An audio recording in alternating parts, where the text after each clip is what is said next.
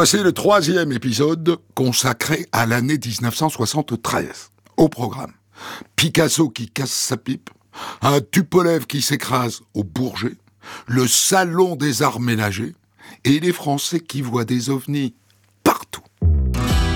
1973, on de la raconte sur Europe 1. Le 8 avril 1973, Pablo Picasso s'éteint à Mougins d'une embolie pulmonaire. Il avait 91 ans. C'est merveilleux, c'est toute une période, c'est des choses extraordinaires. Je pense que c'est un grand peintre qui nous quitte et qui a fait quand même école, qui a laissé beaucoup de choses derrière lui. En Chine, il est grand peintre? Oui, il est très très. Il est grand artiste? Il a réuni quand même autour de lui des gens qui essayaient justement artistiquement de, de faire prendre conscience euh, aux gens d'une certaine réalité, à la fois sociale et artistique. C'est une grande perte pour l'humanité, oui, car euh, Picasso avait fait beaucoup de recherches et il a découvert euh, beaucoup de nouveaux horizons. Il a même contribué à rapprocher les continents, donc euh, les peuples. C'est un homme qui avait l'air euh, tellement jeune et immortel, n'est-ce pas? C'est vrai, à un point extraordinaire. On ne pensait pas un jour qu'il devait mourir, c'est pas possible. Il y a des êtres dont on sépare difficilement. À Valoris, où Picasso a vécu de 1948 à 1955, les habitants sont particulièrement émus. Ici, plus que l'artiste, c'est l'homme dont on se souvient. J'y comprends pas grand-chose, mais enfin, j'estime que c'est bien pour, pour, pour, pour le- pour la ville, pour Valoris surtout. de la part des, ma foi, des, des innocents comme moi qui n'y comprenons rien, ben, ça paraît un peu bizarre, voilà. Bon, à condition qu'on nous l'explique naturellement, on peut trouver quelque chose qui est, qui est, qui est très bien chez lui. Vous êtes le curé de Valoris. Qu'est-ce que c'est pour vous, Picasso? Mon Dieu, je pourrais dire qu'il est le plus illustre et le moins fidèle de mes paroissiens. Je suis facteur à Valoris et j'ai eu l'occasion d'être le facteur du grand maître Picasso. Vraiment, il vit comme euh, et ce qu'il peint, quoi. Et, et tout ce qu'il peut faire sur un tableau, sur une peinture, il a bien dans son cœur. Quand il peint bien, alors là, ça me plaît parce que il- il- lui aussi fait de belles choses, attention. Hein. Mais après, quand il fait les machins comme ça, vous savez qu'il n'y a, que des yeux. Je, je vois que des yeux, moi. Il sur le joue, il fait, il fait, euh, les, yeux, les yeux des yeux. Vous, vous savez, moi, je, je suis d'ici, moi. L'événement est tellement important que le président de la République, Georges Pompidou, sort du bois. Il évoque la perte d'un artiste unique et incomparable. comparer les, les écoles d'artistes à, des chaînes de montagne avec des sommets plus ou moins hauts, et bien Picasso n'est fait partie d'aucune chaîne. Il est une espèce de, de volcan qui est sorti tout seul, isolé. Il y a tous les autres, et puis il y a Picasso. Presque plus qu'un peintre, c'est un perpétuel créateur. Tout ce qu'il touche est différent après qu'avant. Euh, un crâne de chef ou de- un visage de femme. Euh, au fond, il est rare qu'on ait l'impression euh, que ce qu'on juge comme contemporain, on soit sûr que la postérité pensera de même. Et bien dans le cas de Picasso, ça s'impose. C'est assez rare, je crois, dans l'histoire de l'art. Il est très rare, en effet, qu'un artiste atteigne la postérité de son vivant. Ce qu'explique au micro d'Europe numéro 1 le peintre et critique d'art Philippe Levental. Vous avez une demande extrêmement forte, comme si, s'agissant même de Picasso qui est mort ce matin, l'œuvre était déjà d'un peintre mort, voyez-vous. Et euh, le phénomène Picasso est très extraordinaire en ce domaine, c'est que euh, cet homme se renouvelait constamment, mais déjà toute une partie de sa vie était entrée dans la mémoire des, des gens, dans la mémoire de son époque, comme si c'était déjà de l'histoire de l'art. Ceci est le fait d'artistes qui vivent très vieux. Peu d'artistes ont vécu aussi tard que Picasso. Mais pendant que le monde de l'art chante ses louanges, une partie de la famille Picasso souffre en silence. Lorsque Pablito, le petit-fils de Picasso âgé de 24 ans, se présente à Mougins en compagnie de sa maman pour venir dire au revoir à son grand-père, les grilles restent closes. Il a demandé au parlophone, parce qu'il y a un parlophone, et on a dit qu'on ne voulait pas le recevoir. Alors mon fils a dit, je suis bien décidé, je resterai. Il s'est donc assis devant la porte. Il n'a pas bougé. Et nous partions avec ma fille pour lui porter des sandwichs parce qu'on avait bien décidé de ne pas céder et qu'il verrait son grand-père. À ce moment-là, il est sorti une Mercedes blanche. Cet homme l'a roué de coups. Et ça, il y a eu constat de gendarmerie. Et alors ils l'ont roué de coups et après ils ont lancé les chiens. Pablito et son grand-père n'ont jamais été proches. Mais le petit-fils comptait sur cette visite pour faire la paix avec lui-même. Quand il découvre qu'il n'est pas non plus invité aux funérailles, Pablito décide alors de mettre fin à ses jours en ingérant de l'eau de Javel. Sa sœur cadette Marina raconte. Je pense que mon frère a fait ça euh, tout d'abord par désespoir. Je crois que la chose qui l'a fait le plus souffrir, euh, et moi-même aussi, c'est de ne pas pouvoir euh, d'avoir pu embrasser mon grand-père avant qu'il soit enseveli. ma grand-mère et la nouvelle femme de mon grand-père et, et mon père s'y sont opposés. Ils ont pris pour prétexte que l'enterrement allait se passer dans la stricte intimité. Enfin, nous sommes les petits-enfants et si, nous ne faisons pas partie de l'intimité, euh, qui en fait partie? Est-ce que vous parlez avec une réserve d'intérêt ou simplement par, euh, par affection, par amour? Non, uniquement euh, par affection, parce que je crois qu'on a été assez discret jusqu'à présent. Donc si ça avait été une question d'intérêt, on les aurait manifestés beaucoup plus tôt. Qu'est-ce que vous avez gardé de votre grand-père? Des toiles, des dessins? Non, nous n'avons absolument rien. Même pas un croquis? Non, absolument rien. Alors quel souvenir vous avez gardé vous-même? Je ne sais pas, on a passé des, des années très dures. On peut dire que c'est un, un, homme célèbre dans le domaine de la peinture, mais sur le plan de l'humanité, je, je préfère me taire. Mais le jeune Pablito n'est pas mort. Il est hospitalisé. Il agonise pendant trois mois. Et le 12 juillet 1973, il s'éteint dans les bras de sa sœur. Elle déclara Il était pris dans la toile de Picasso. Pablito l'a trop admiré, trop désiré. Cela l'a tué, d'espérer. Europe 1, on de la raconte. L'année 1973.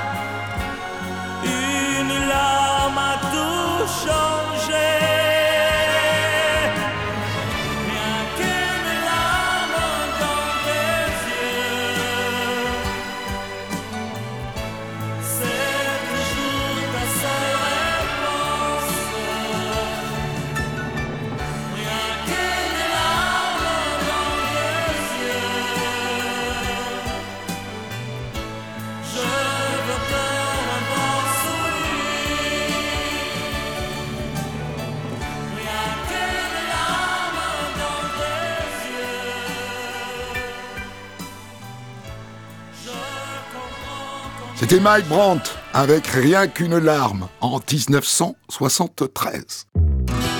On de la raconte. Christophe Ondelat. En 1973, Toulouse est la première ville au monde à créer l'Université du Troisième Âge. L'Université du Troisième Âge, fondée par un professeur de droit international, M. Pierre Vélas.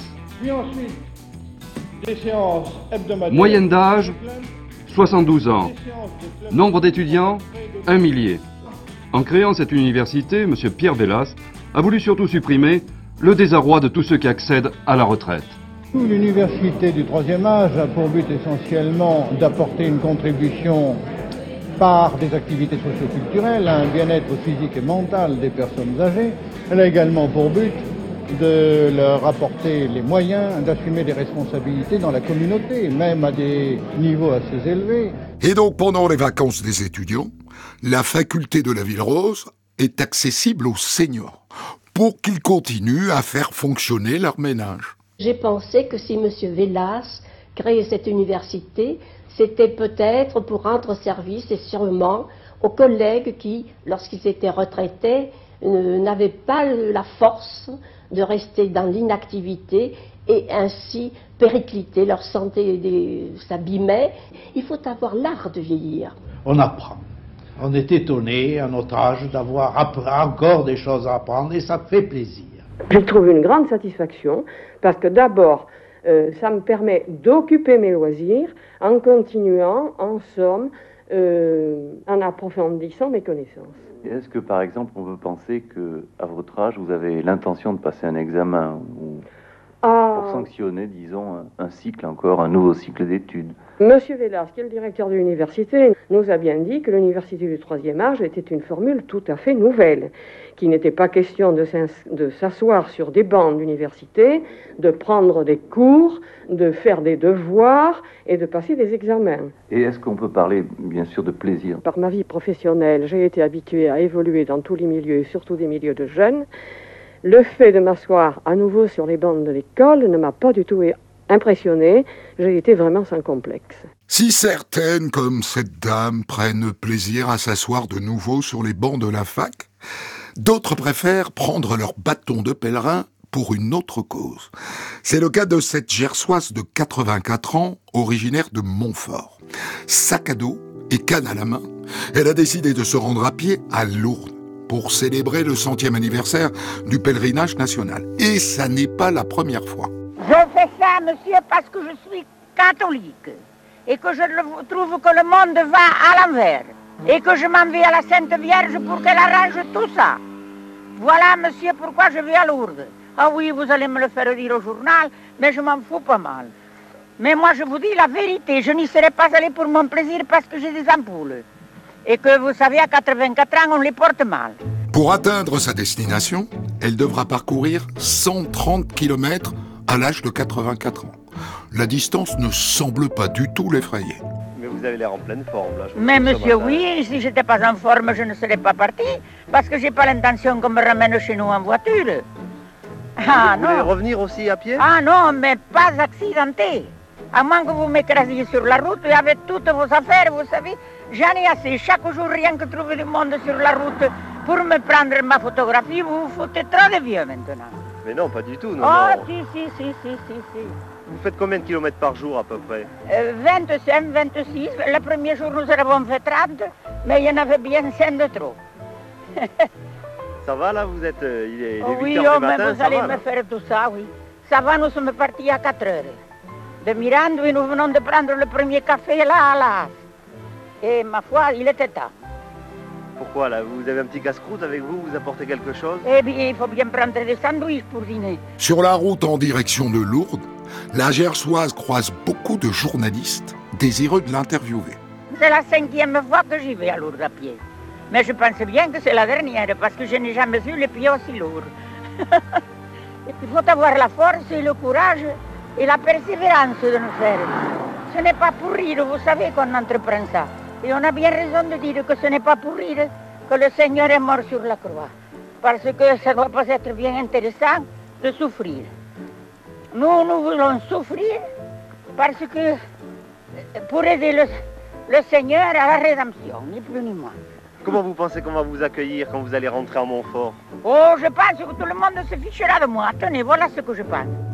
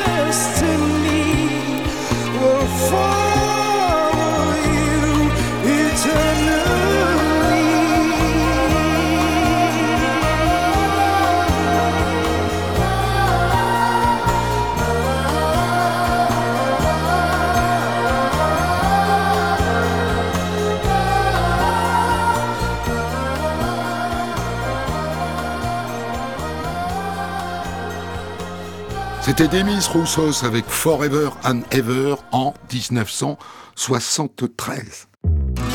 On de la raconte, Christophe Ondelatte.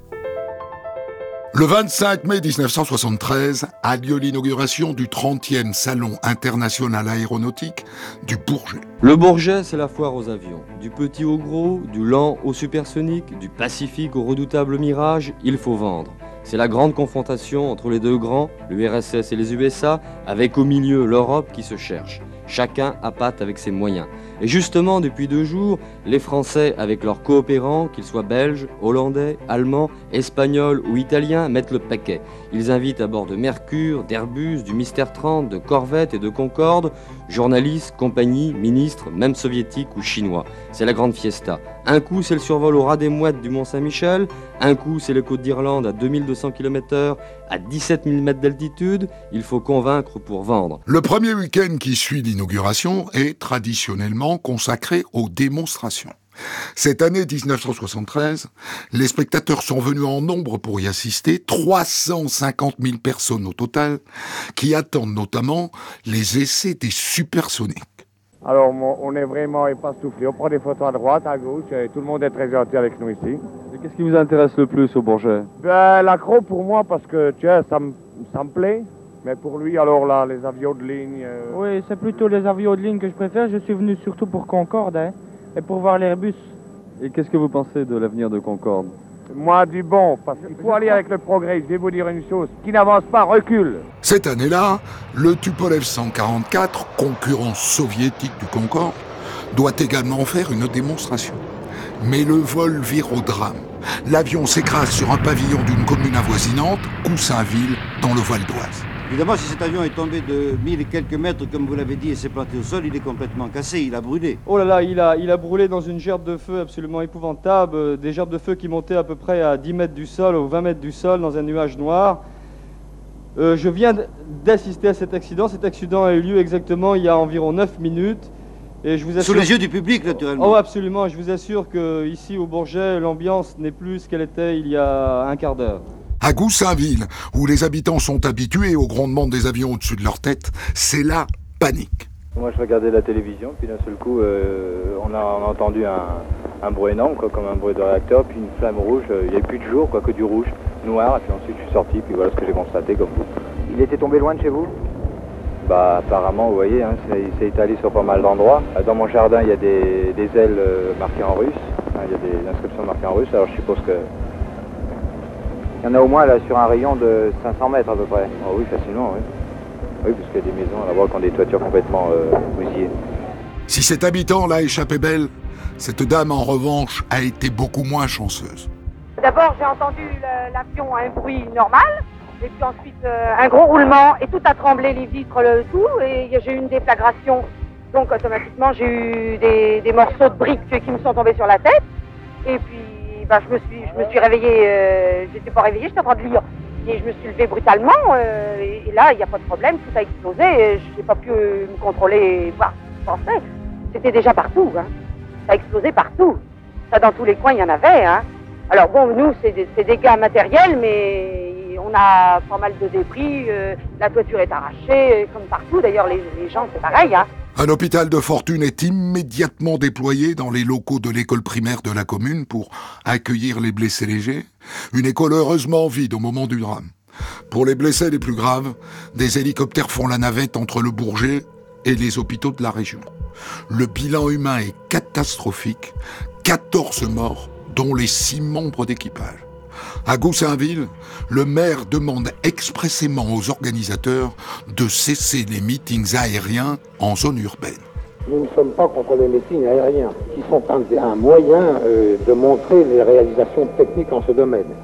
Mais nous ne voulons pas et nous ne pouvons pas accepter que ces meetings se déroulent au-dessus de localités fortement concentrées comme c'est le cas en région parisienne. La question est maintenant de savoir si malgré le crash de ce Tupolev, l'avion verra le jour. Cet accident malheureux n'aura certainement aucune conséquence pour l'avenir des supersoniques, car la bonne conception de ces avions, des milliers d'heures de vol d'essai l'ont prouvé, n'est plus à démontrer. Un seul problème, sa mise en service prévue pour le début de 75 sera peut-être retardée. Quant à Concorde, ce n'est pas parce que un de ses frères jumeaux vient de s'écraser que son avenir lui aussi est menacé. N'oubliez pas quand même que tous les avions, Boeing 707, 727, Tristar et les autres, ont eu aussi des accidents, c'est-à-dire dans des circonstances normales. Alors que ce qui s'est passé au Bourget est exceptionnel, car on voit mal, une fois en service, un Concorde ou un Tupolev effectuer de telles chandelles en l'air comme un chasseur du type Mirage 3. Pour montrer les qualités d'un avion, surtout devant d'éventuels clients, on va parfois un peu trop loin. Les analyses des boîtes noires révéleront que les ingénieurs soviétiques, soucieux de faire aussi bien que les Français avec le Concorde, ont modifié les capteurs du système de stabilisation automatique. Et c'est ce changement qui aurait fait perdre le contrôle de l'appareil au pilote. Europe 1, on de la raconte. L'année 1973.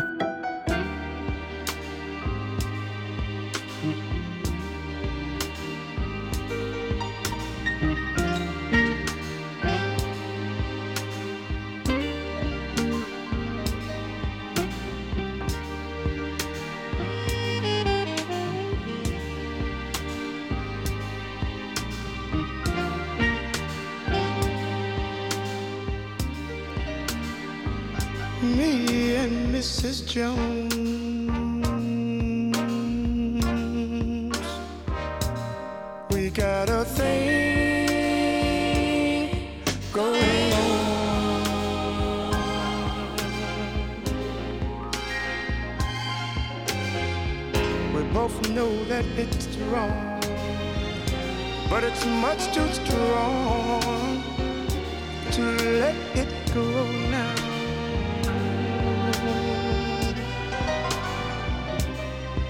We meet every day at the same cafe, 6:30. And no one knows she'll be there. Holding hands,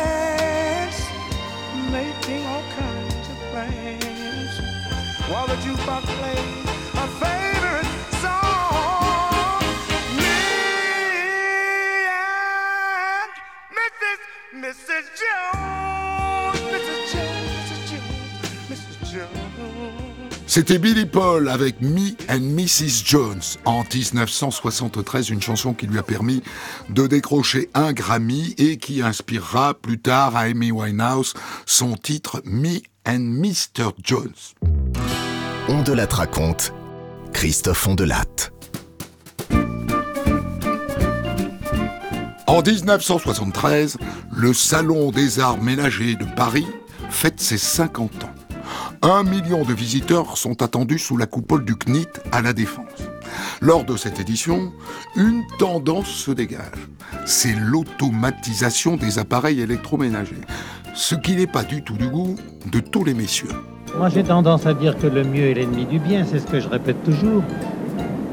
Trop de perfectionnement, ça provoque souvent des, des pannes, donc des sources de dépenses. Vous savez, quelquefois, hein, et c'est arrivé qu'une simple pièce de ce genre-là, eh bien, pour une raison quelconque, elle arrache, elle casse, et pour la retrouver, j'ai fait trois endroits. Alors, parmi les appareils proposés, nous avons l'extracteur de jus, qui serait plus efficace que le mixeur et, selon cet exposant, très utile pour la ménagère.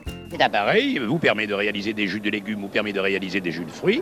Il a un très gros avantage, c'est que c'est une machine à éjection automatique. C'est-à-dire que d'un côté, vous recueillez un jus absolument pur de légumes et de fruits, et de l'autre, les impuretés des légumes, les impuretés des fruits sont obligatoirement éjectées dans une petite cuve, dont la ménagère, en ce qui la concerne, peut d'une façon absolument parfaite réaliser des jus de légumes ou des jus de fruits. Le gros avantage, c'est que concernant les légumes, la ménagère pourra extraire des jus de carottes, des jus de céleri, des jus de différents légumes. Ce jus-là, l'incorporer directement dans de l'eau bouillante qui est sur le feu et elle aura un concentré de potage débarrassé de toutes les impuretés. Sans critiquer les mixeurs, un mixeur obligatoirement, les légumes en cuit sont mixés très finement, mais l'on pratique la politique de l'autruche. C'est-à-dire que n'apercevant plus les impuretés, on s'imagine qu'elles ont disparu. Non, elles sont obligatoirement incorporées dans le potage. Ici, vous avez vraiment un concentré pur de chacun des légumes obtenu d'une façon parfaite. Autre stand, autre appareil. Cette fois, il est question d'un grill, mais pas n'importe lequel. Un portatif à double grille de petite taille, qui fera là aussi le bonheur de la ménagère. Vous allez préparer les viandes rouges, vous allez faire les viandes blanches, vous préparez des côtes à l'os de 3 à 4 cm d'épaisseur. Toutes les sortes de poissons, c'est le seul appareil d'ailleurs, et je le dis bien fort, qui est capable de préparer des belles sols, des belles dorades grâce à la capacité de sa grille. La double capacité de sa grille, qui fait 30 cm sur 15 et qui permet de préparer toutes les sortes de poissons, quelle qu'en soit la grandeur. Alors que si vous avez une grille beaucoup plus petite, vous ne pouvez pas vous permettre de préparer, ou alors, à ce moment-là, que des petites sardines. Vous allez préparer toutes les sortes de toasts et griller le pain. Vous voyez, messieurs, dames? C'est une machine parfaite. On l'achète une fois, on s'en sert tous les jours et même plusieurs fois par jour. Combien coûte cet appareil? Alors, cet appareil est vendu à son prix de lancement à 89 francs. Et pendant le Salon des Arts Ménagers de Paris, eh bien, nous le vendons exceptionnellement 79 francs. Est-ce que vous pensez que c'est un appareil qui sert euh, tous les jours euh, Tous les jours, la dame doit se servir. D'ailleurs, il y a une chose importante. Vous savez qu'avec les maladies ou la vie que nous vivons et les maladies à la mode qui existent actuellement, on les connaît tous. Ces maladies à la mode viennent souvent d'une nourriture malsaine. Alors qu'avec cet appareil, eh bien, la dame va pouvoir faire chez elle tous les jours une nourriture plus saine, plus digeste, qui aura conservé tous ses calories et toute sa saveur. Et après le grill portatif, voici le défroisseur minimaliste, toujours à l'usage de la ménagère ou des femmes plus globalement. C'est un genre de pressing de poche. Alors, vous employez cet appareil, vous le faites fonctionner, vous envoyez la vapeur d'eau sur, sur le tissu, alors que ce soit du tissu, du tergal, du velours, de la soie, etc. Ça vous déplie, ça vous enlève tous les, les plis du tissu. Toujours de bas en haut, hein, la démonstration. Et vous séchez ensuite votre tissu avec la brosse, vous le brossez. Est-ce que c'est un appareil qui, à votre avis, euh, est très utile euh, pour tout le monde ou bien Oui, cet appareil est utile pour les femmes de ménage, par exemple, pour les maîtresses de maison, qui emploient cet appareil sur tous les voilages, les rideaux, les doubles rideaux. C'est très pratique pour enlever les faux plis qui se forment avec les embrasses, par exemple. Et c'est simple comme maniement? C'est très simple comme maniement. Vous n'avez simplement qu'à appuyer sur un petit bouton. Est-ce que ça revient cher de s'en servir ou est-ce qu'on ne risque pas d'abîmer euh, le tissu, par exemple, si on ne sait pas s'en servir? Ah Non, vous ne risquez absolument rien. De toute façon, moi, cet appareil, je l'ai en main depuis deux jours et maintenant, je, je l'utilise très bien. Combien coûte-t-il? Alors, le prix maximum est de 125 francs. Et on termine en beauté avec un compresseur d'ordures, utile pour qui? D'après vous? Je vous laisse la surprise. La ménagère procède comme chez elle avec une boîte à ordures traditionnelle, c'est-à-dire qu'elle jette ses ordures. Quand le récipient est plein, elle comprime euh, évidemment le- ce qu'il y a à comprimer et de nouveau, euh, elle peut se resservir du récipient pour faire quatre fois la même opération. Les verres, les, les bouteilles, euh, le- les bouteilles plastiques, les boîtes de conserve sont toutes comprimées. Ça fait une galette euh, compacte qui, qui est facile bien sûr de, de- de jeter, soit dans, dans- dans le cas de, de- de pavillons éloignés dans des décharges ou même dans des, euh, si c'est ramassé euh, traditionnellement, de remplir des poubelles énormes sous des, des petits volumes en fait. C'est peut-être un appareil qui demande quand même euh, beaucoup d'entretien, de nettoyage. Absolument aucun entretien. Vous retirez de, de l'appareil un sac plastique qui lui contient tous, tous les déchets qu'on a comprimés. Mais en 1973, même si tous ces appareils sont censés leur rendre la vie domestique plus facile, les femmes ne veulent plus être seulement des ménagères. Et elles le disent, comme ici à Saint-Chamond près de Saint-Étienne. Un groupe s'est justement réuni pour en parler. Pourquoi entre femmes? Parce que quand les hommes sont là, on n'a pas souvent la parole. Ah, les hommes euh, vous à ce Nous oppriment pas, mais leurs conversations sont tellement importantes euh, que on passe une après-midi ensemble. Ces messieurs ont parlé de tous leurs problèmes et nous, on s'aperçoit qu'on n'a pas pu parler des nôtres. S'il y avait un groupe MLF à Saint-Étienne, certainement j'y adhérerais. Euh, Pour l'instant, euh, nous sommes en recherche, nous sommes un groupe de femmes qui s'est donc constitué comme ça, parce qu'on a senti qu'on avait le désir de se regrouper. Et si un jour il y a ce mouvement se crée sur Saint-Étienne, certainement plusieurs y adhéreront. Seulement, il leur faut une étincelle, il leur faut des, personnes qui leur donnent la parole. Une femme libérée, c'est une femme qui a le droit d'avoir une vie personnelle, qui a le droit au travail, qui a le droit d'avoir une vie économique, enfin une vie économique indépendante, qui a le droit d'avoir une vie publique, qui a le droit d'être un être à part entière aussi bien qu'un homme, aussi bien qu'un homme. De toute façon, dans la résistance, on a vu des femmes se battre. Et c'est à partir peut-être de ce moment-là que tout de même ils se sont rendus compte qu'on n'était pas toujours des poupées et des objets à faire les petits.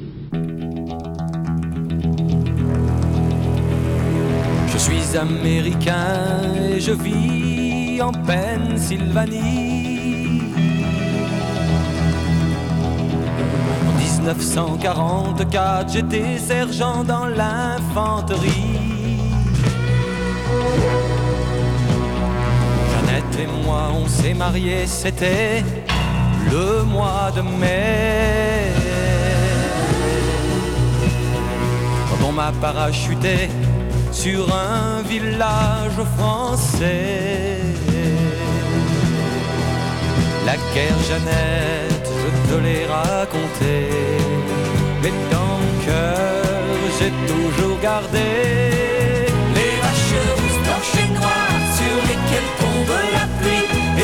et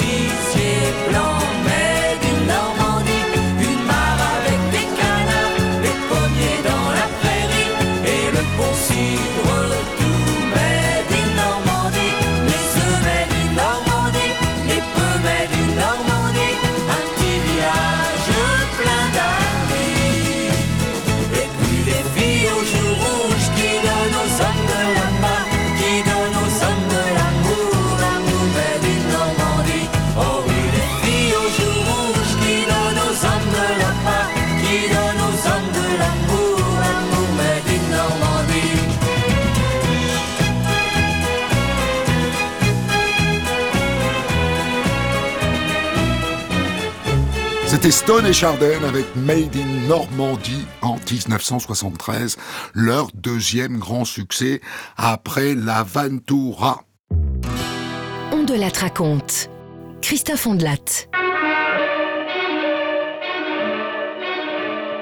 En 1973, la série américaine de science-fiction Les Envahisseurs fait son retour à la télévision française. Les Envahisseurs. Avec Roy Tinnus dans le rôle de David Vincent.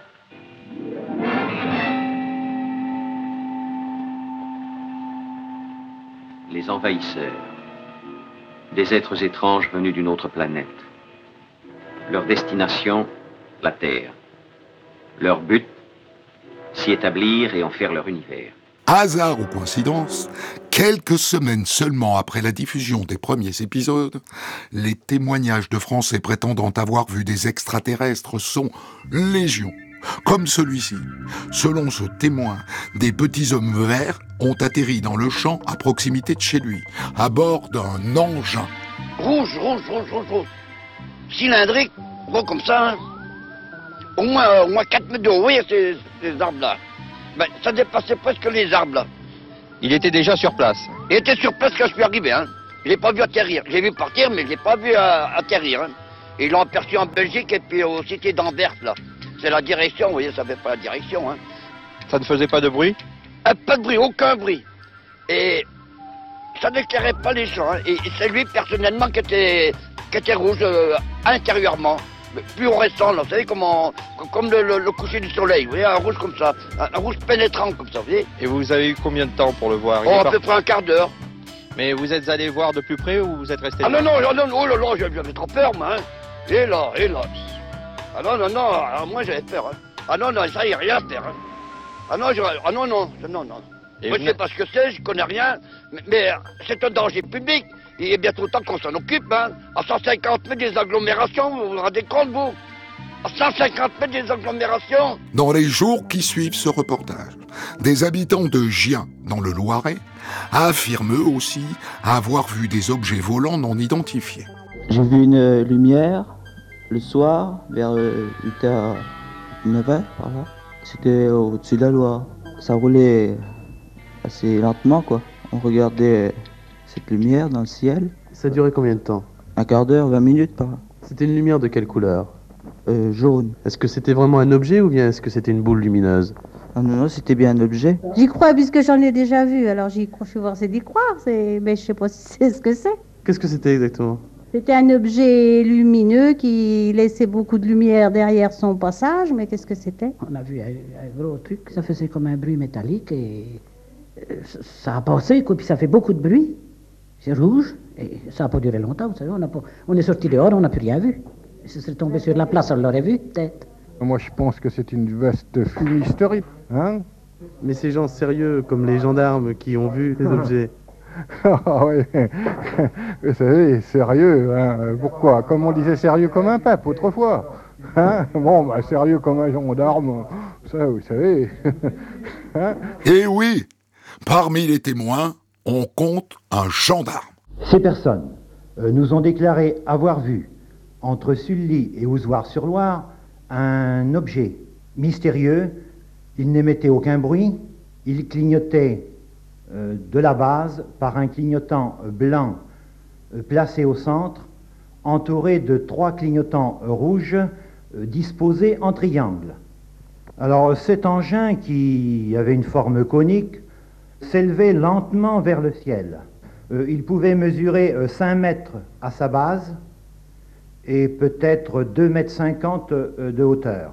L'appareil euh, se trouvait à environ euh, 20 mètres de hauteur et également à 20 mètres du véhicule conduit par le- les deux témoins. Alors devant ces faits plutôt troublants, nous sommes immédiatement transportés sur les lieux et à notre arrivée environ 5 minutes plus tard, j'ai effectivement vu quelque chose qui clignotait dans le ciel et l'engin euh, se dirigeait vers euh, Gien, c'est-à-dire euh, sud-est. Devant de tels faits, que pensez-vous des incrédules? Eh bien, jusqu'à maintenant, on n'attachait pas une importance capitale à ces choses, mais je pense que devant tel fait, euh, actuellement, on, on doit prendre ces choses-là au sérieux. Quinze jours plus tard, c'est du côté de Bayonne que les apparitions ont lieu. Et cette fois, le témoin est un employé de la mairie. Euh, je me rendais à la mairie, j'étais en voiture et j'ai vu euh, sur ma gauche, euh, allant d'ouest en est, un objet qui avait la forme triangulaire, qui allait très très vite. Je vous dis, il allait très vite. Je viens de savoir maintenant, quelqu'un m'a appelé de Pau pour me dire qu'à Pau, au-dessus de Pau, quelqu'un l'avait vu à 8h20. Et moi, je l'ai vu à Bayonne, c'était 8h15, il y a 107 km. Et il avait une forme triangulaire, euh, d'un vert très lumineux avec un liseré blanc autour. Alors je suis arrivé à la mairie, j'en ai parlé à mes secrétaires en disant je viens, je viens d'être témoin de ce fait et j'ai ma collaboratrice, Madame Martin, qui m'a dit ben moi j'ai cru être victime d'une lubie, mais je l'ai vu effectivement. Ça ne ressemblait pas du tout à un avion alors. Ah non, non, non, non, ça ressemblait pas du tout à un avion. Est-ce que cet objet volait bas? Oh non, c'était pas bas. C'est- C'est difficile à évaluer. Moi je sais pas, je l'évalue disons entre 7000 et 10 000 mètres. Est-ce qu'il faisait du bruit Oh, pas du tout. Pas de bruit du tout. Et vous ne savez pas du tout ce que ça peut être, vous n'avez jamais vu ce genre Ah d'objet non, encore mais c'est la première fois que je vois ça, et je vous dis personnellement, quand je voyais ça dans les journaux, je rigolais doucement parce que j'y croyais pas. Mais depuis ce matin, j'y crois. Autre histoire d'OVNI de ces années-là. Quelques mois auparavant, des spécialistes ont survolé l'Afrique à bord du Concorde pour observer une éclipse solaire longue de 74 minutes. L'éclipse était terminée, c'est-à-dire le soleil commençait à apparaître, mais sur le sol, il y avait encore l'ombre de la Lune, ce qui pour moi était intéressant, ce qui m'a incité à prendre une photo à travers le hublot latéral du Concorde, à travers l'un des hublots, en direction du sud. Avec votre appareil personnel Avec mon appareil personnel. Et en faisant développer les photos de la mission, ils font une drôle de découverte. En arrière-plan de l'éclipse apparaît une tache lumineuse que personne n'est capable d'identifier. En fait, nous ne savons pas ce que c'est. Nous avons un élément unique, un cliché unique. Euh, ce n'est pas un défaut du cliché, ça on est sûr. Euh, ce n'est probablement pas un reflet. Ceci dit, on ne sait rien d'autre. Disons que l'interprétation la plus rapide large que l'on ait donnée, c'est de dire il s'agit des fameuses euh, soucoupes volantes. Oui, bien sûr. Bon, je ne dis, je dis pas que c'en est pas, je dis que c'est très improbable. Je dis que c'est beaucoup moins, c'est beaucoup plus probable de penser à un phénomène stratosphérique qui rentre dans la catégorie de phénomène connu et classé.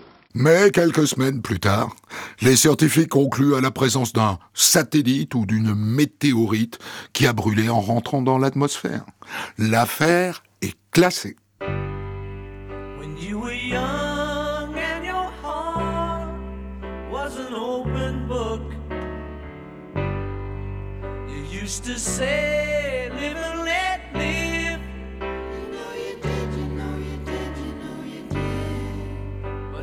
This ever changing world in which we live in makes you give in and cry,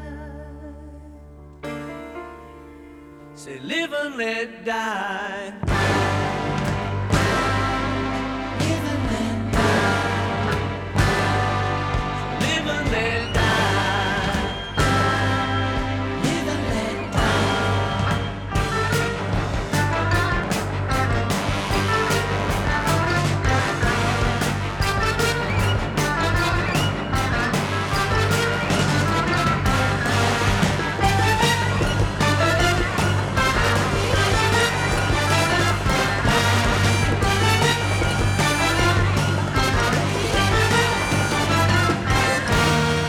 C'était les Wings de Paul McCartney avec Live and Let Die en 1973, chanson commandée à McCartney pour être le thème musical du huitième James Bond, qu'il a écrit donc avec sa femme Linda et c'est George Martin qui signe les arrangements. La suite de notre exploration de l'année 1973 dans le quatrième épisode.